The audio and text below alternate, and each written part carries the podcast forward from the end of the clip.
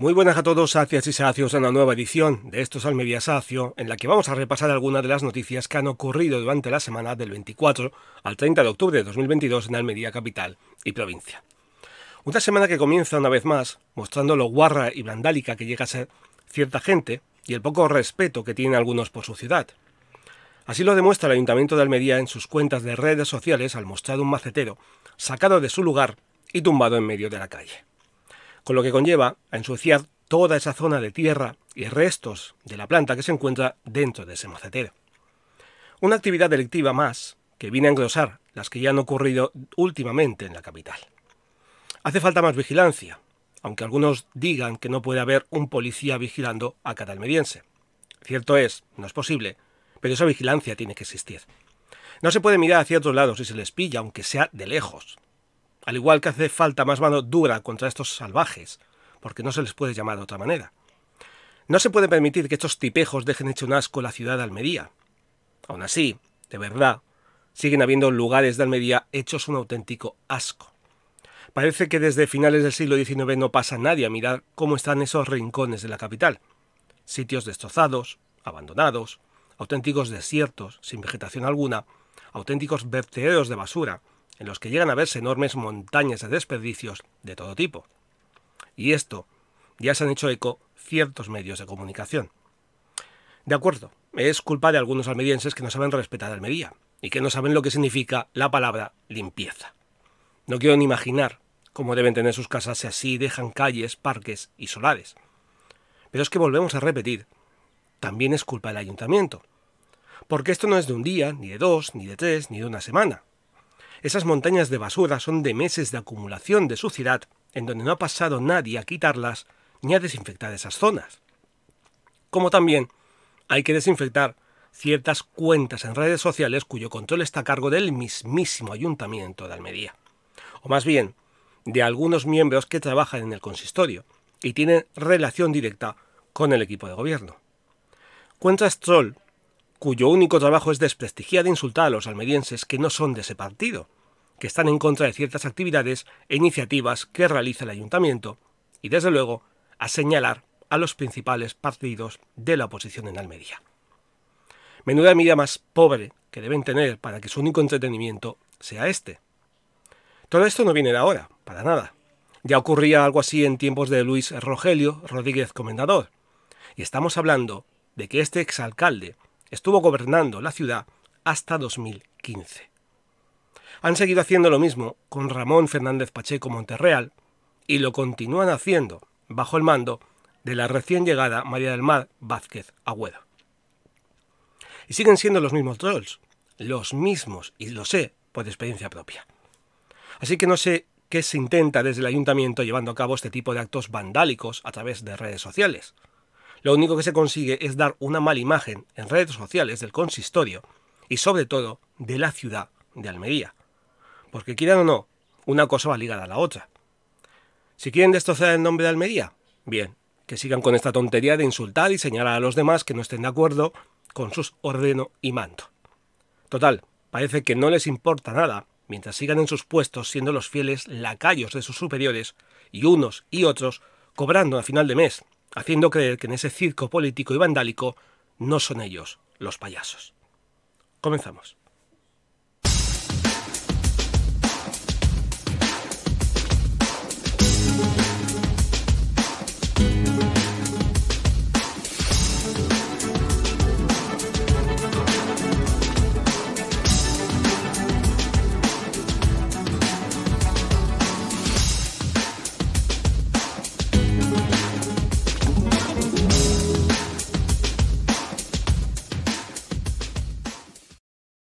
Pasado lunes 17 de octubre arrancó la campaña de vacunación de la segunda dosis de recuerdo de la COVID-19 para personas entre 60 y 64 años, así como la vacunación contra la gripe para el personal de las fuerzas y cuerpos de seguridad del Estado, de instituciones penitenciarias y otras profesiones. De esta manera se pone en marcha la tercera fase de la campaña de vacunación que se inició el pasado 3 de octubre con los mayores de 80 años, las personas que se encuentran en centros residenciales de mayores y centros de discapacidad, así como el personal y estudiantes en prácticas de los centros sanitarios, sociosanitarios, residencias y centros de discapacidad. En esta segunda fase también se inició la vacunación contra la gripe a niños entre 6 y 59 meses, por primera vez en Andalucía. También comenzó la semana pasada la vacunación contra la gripe combinada con la segunda dosis de recuerdo de la COVID-19 para personas a partir de 65 años, personas con patologías crónicas de 5 a 64 años, grandes dependientes en sus domicilios y sus cuidadores profesionales y embarazadas. Desde el 3 de octubre ya se han administrado unas 20.947 vacunas solo en Almería. La consejera de Salud y Consumo, Catalina García, ha animado a los colectivos más vulnerables a que pidan cita lo antes posible a través de la aplicación móvil Salud Responde, por vía telefónica o directamente en su centro de salud para vacunarse tanto de la gripe como contra la COVID-19. Además, ha destacado la importancia de que los niños de 6 a 59 meses se sumen a la vacunación contra la gripe debido a la importante carga de la enfermedad en los niños, que alcanzan cifras de hospitalización muy similares a la de los mayores de 65 años. Al igual que el año anterior, toca recibir las dos vacunas para que podamos tener un otoño, un invierno y una Navidad más tranquilos de lo que los hemos vivido durante estos dos últimos años de pandemia. Una forma, en teoría, de volver a la nueva normalidad de la que tanto han hablado estos meses. La Fundación FAAM para la Inclusión y el Club de Deporte Adaptado Depoadapt Almería desarrollarán las jornadas sobre deporte inclusivo en la escuela que tendrá lugar el jueves 3 de noviembre en el Centro de Fundación Unicaja de Cultura del Paseo a partir de las 16.30 horas. Estas jornadas cuentan con la colaboración de la Diputación de Almería y del Patronato Municipal de Deportes del Ayuntamiento de Almería. El objetivo principal de este encuentro es formar a profesores de primaria, secundaria y bachillerato sobre la práctica deportiva inclusiva y conocer los recursos didácticos existentes en este campo, de la mano de grandes expertos en la materia. A la presentación de estas jornadas han asistido el diputado provincial Francisco Álvarez, el concejal de deportes Juan José Ura, la directora gerente de FAAM Isabel Valdés y el presidente de PODAP José Carlos Tejada. Todos ellos han destacado su compromiso para la práctica deportiva para las personas con discapacidad en Almería, el inculcar el hábito de la práctica de la actividad física desde la edad escolar a través de las escuelas municipales y los Juegos Deportivos Municipales. Francisco Álvarez ha comentado que desde la Diputación seguirán trabajando para impulsar proyectos que igualen oportunidades entre todos los almerienses, con el compromiso de llevar el deporte a cada rincón de la provincia sin distinción. Por su parte, Juan José Gura ha expresado que desde el Patronato Municipal de Deportes desarrollan programas específicos de deporte inclusivo y adaptado en colaboración con las diferentes asociaciones para que todos los niños y niñas practiquen deporte en Almería. Isabel Valdés ha explicado que estas jornadas forman parte de un gran proyecto dividido en dos fases. La primera son estas jornadas y la segunda fase en la que tendrá lugar una iniciativa para fomentar el deporte adaptado en cinco centros educativos de la provincia, Dentro de la asignatura de Educación Física se trabajará la inclusión con la participación de atletas paralímpicos para fomentar la inclusión del deporte adaptado. Tres centros gestionados por FAAM, Federación Almeriense de Asociaciones de Personas con Discapacidad, acaban de ser reconocidos por UNICEF como centros referentes en educación en derechos de infancia y ciudadanía global en la convocatoria de los cursos 2022-2024 en el Levante almeriense. Se tratan de la Escuela Infantil Municipal de Antas, La Pernera y las Escuelas Infantiles Municipales de Cuevas de Almanzora, Luis Siret y Palomares. Los centros educativos de Cuevas de Almanzora han recibido la certificación del nivel 2 y el de Antas en el nivel 1, convirtiéndose así en los únicos centros educativos de toda la provincia de Almería que reciben este reconocimiento de UNICEF. La comisión que analiza el programa afirma que este reconocimiento implica un vínculo mediante el cual el centro educativo, junto con el programa de educación en derechos de UNICEF, promueve la educación en derechos de la infancia como eje principal de una educación transformadora capaz de dar respuesta a las necesidades y compromisos que requiere el ejercicio de la ciudadanía global en la sociedad actual. El objetivo de este programa es situar a cada infancia y sus derechos en un lugar destacado de la vida escolar, guiándose por los principios de inclusión, solidaridad y equidad. Las escuelas infantiles de la Federación Almeriense de Asociaciones de Personas con Discapacidad son espacios seguros donde se estimula la curiosidad de las niñas y niños, se favorece su sociabilidad y disfrutan siendo felices. Disponen de todo el material educativo necesario para la estimulación de las aptitudes en su aprendizaje. El 97% de las personas con discapacidad intelectual no tienen ni un solo amigo. Un amigo con quien compartir alegrías y tristezas. ¿Te imaginas no tener amigos? A toda vela lleva 25 años trabajando para que las personas con discapacidad intelectual puedan disfrutar también de la amistad. Pincha en el botón de información y ayúdales compartiendo la cantidad que quieras. Con ello financiaremos actividades de ocio y amistad para ellas. A toda vela. 25 años cambiando vidas.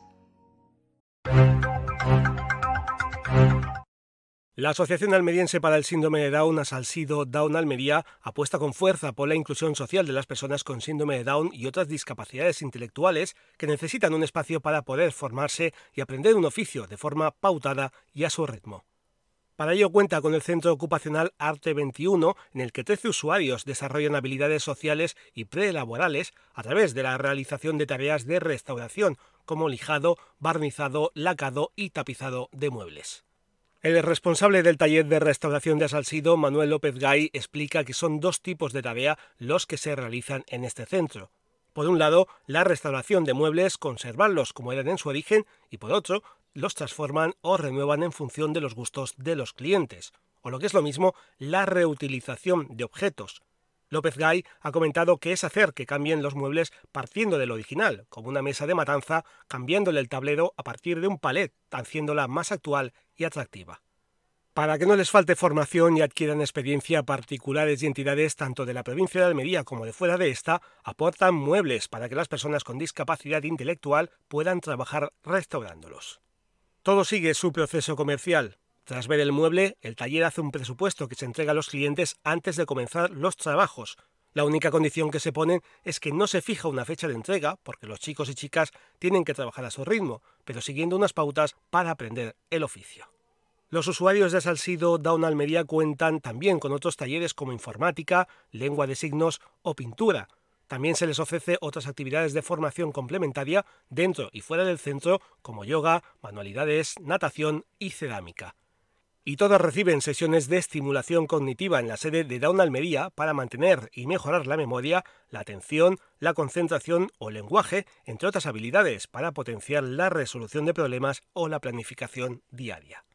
La Asociación Almeriense para el Síndrome de Down, Asalsido Down Almería, al igual que otras asociaciones de personas con discapacidad, demuestran cada día que no hay obstáculo grande o pequeño para que todos sus usuarios tengan una oportunidad laboral o social dentro de la sociedad almeriense.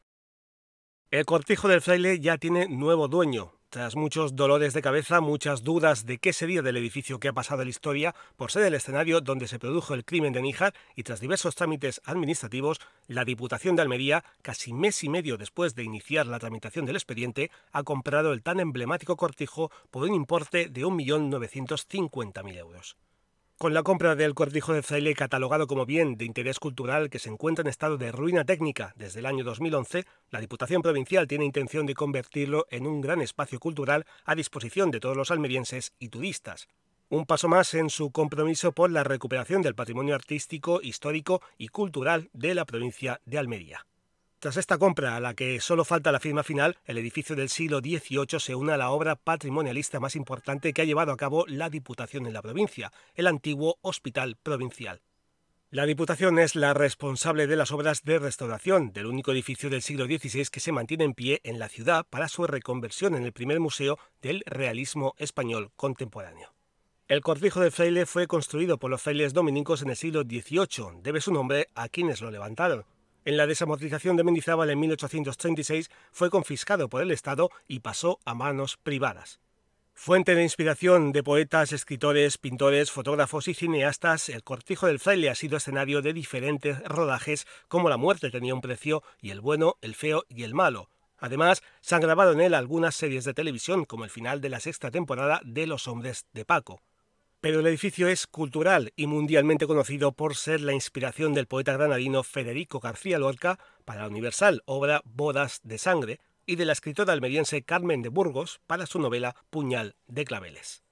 Como el ave fénix, el cortijo del fraile renacerá de sus cenizas dentro de unos años, convirtiéndose en uno de los emblemáticos puntos de encuentro cultural y turístico para almerienses, turistas y curiosos en diferentes temas relacionados con este edificio.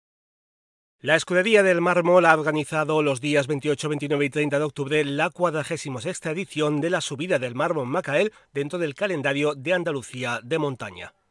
La presentación tuvo lugar el pasado martes 25 de octubre en el pabellón Moisés Ruiz de Almería, en el que han estado presentes el diputado provincial Francisco Álvarez, el alcalde de Macael Raúl Martínez, el presidente de la Federación de Automovilismo de Andalucía Manuel Borbalán y la presidenta de la Escudería del Mármol Ana Belén Tapia.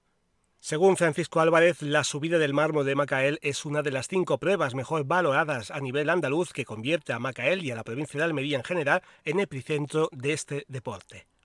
Raúl Martínez ha comentado que se ha mostrado orgulloso de presentar la prueba más longeva de rally de montaña de toda Andalucía.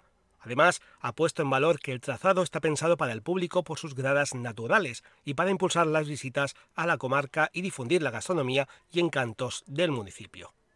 Por su parte, Manuel Borbalán ha subrayado que la subida del mármol de Macael es la mejor subida de Andalucía de las 14 pruebas que hay en esa modalidad y ha agradecido a la Escudería del Mármol y al Ayuntamiento de Macael por trabajar para situar esta prueba como una de las mejores que realizan en España.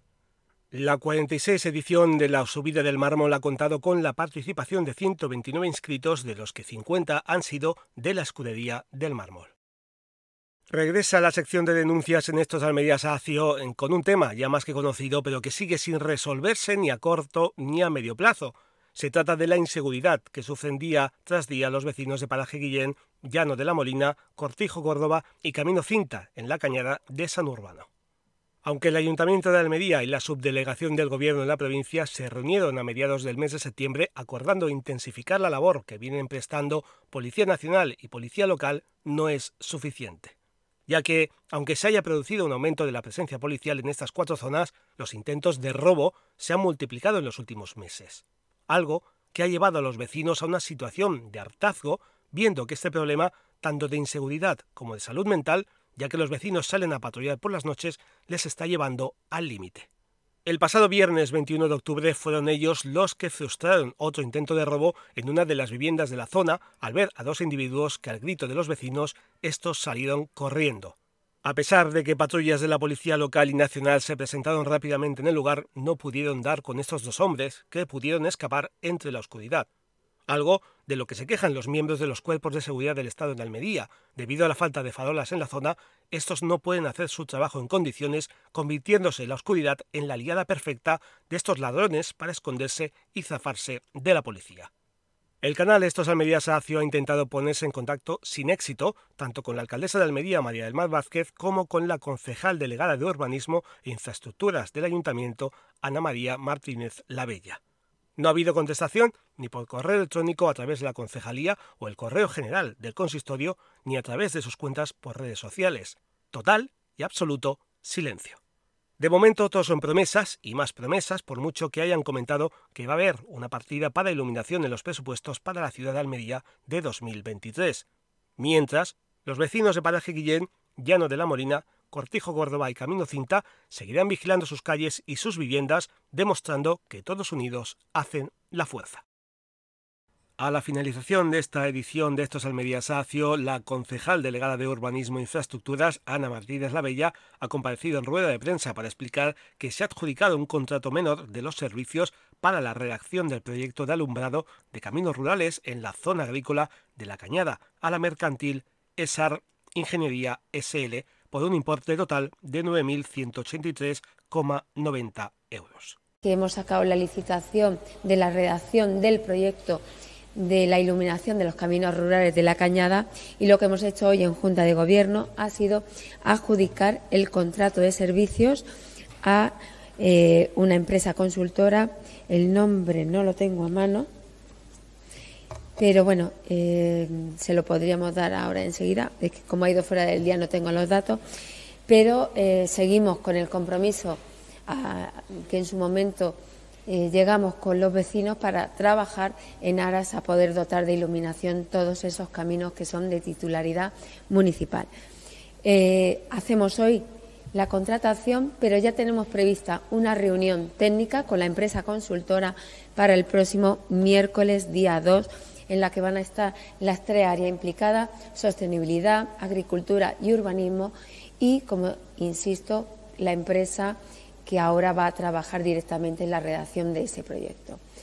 Ese es el compromiso y vamos siguiendo los pasos tal y como se lo explicamos a los vecinos, asumiendo eh, todo lo que dijimos y cumpliendo todo y cada uno de lo prometido. Hasta aquí alguna de las noticias de esta semana. Si os ha gustado este nuevo episodio, solo tenéis que dar like al pulgar, suscribirse al canal si es la primera vez que lo escucháis para recibir la notificación de nuevas ediciones y no perderos las noticias y recomendaciones de lo que ocurre cada semana en Almería Capital y Provincia, y compartirlo para que así el canal llegue a más personas. Además, si queréis proponer algún tema o denunciar algo que perjudique a los habitantes de la capital o de algún pueblo de la provincia, la haremos llegar a quien corresponda, esperando su respuesta y la publicaremos en la siguiente edición. Muy buenas a todos, sacias y sacios, gracias por escucharnos una semana más y hasta una próxima edición de Estos Almería Sacio.